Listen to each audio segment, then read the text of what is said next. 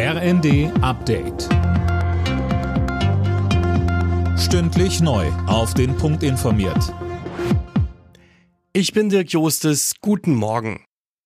Bundesweit wird heute der Opfer des Nationalsozialismus gedacht. Erstmals stehen bei der Gedenkveranstaltung im Bundestag die Menschen im Mittelpunkt, die wegen ihrer sexuellen Orientierung oder geschlechtlichen Identität verfolgt wurden.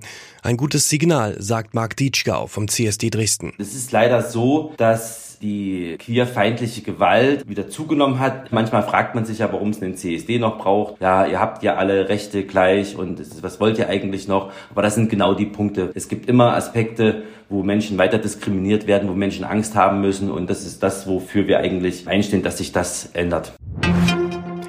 Der Bundestag soll kleiner werden, darin sind sich die Parteien in Deutschland einig, nur wie darüber wird noch diskutiert.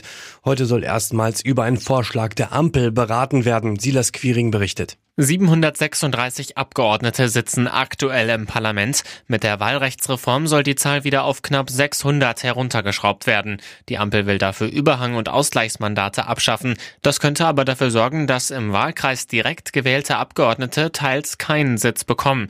Die Union hat einen Gegenvorschlag eingebracht. CDU und CSU wollen unter anderem die Zahl der Wahlkreise reduzieren. Der mutmaßliche Messerangreifer aus einem Zug in Schleswig-Holstein sitzt jetzt in U-Haft. Unter anderem wegen zweifachen Mordes wurde gegen ihn Haftbefehl erlassen. Das Motiv bleibt aber weiter völlig unklar. Bei der Attacke waren eine 17-Jährige und ein 19-Jähriger getötet worden.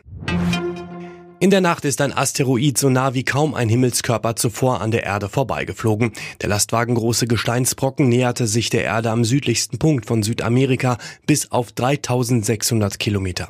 Das ist dichter dran als viele Satelliten, die die Erde umkreisen.